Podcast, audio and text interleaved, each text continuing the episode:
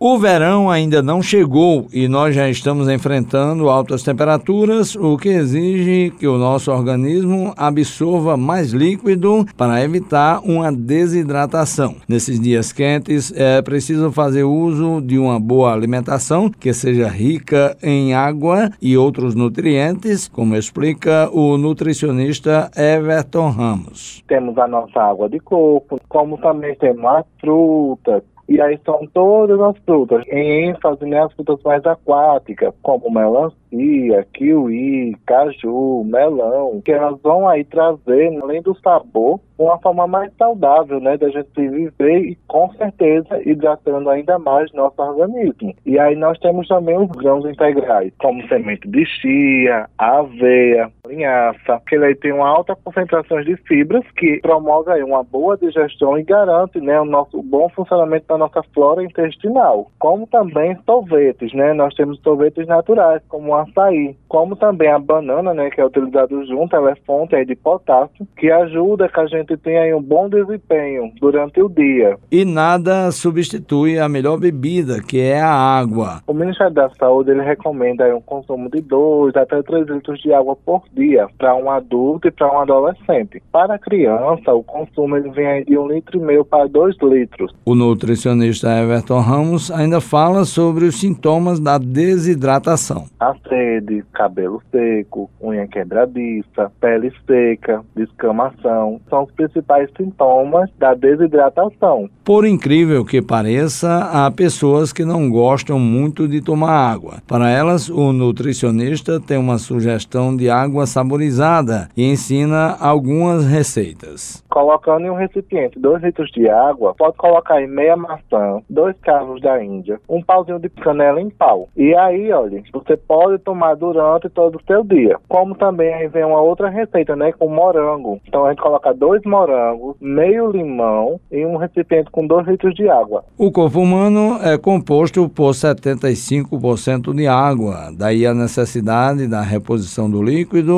na medida em que desenvolvemos nossas atividades diárias, especialmente quando expostos ao sol escaldante e às altas temperaturas. Juarez Diniz para a Rádio Tabajara, uma emissora da EPC, empresa paraibana de comunicação.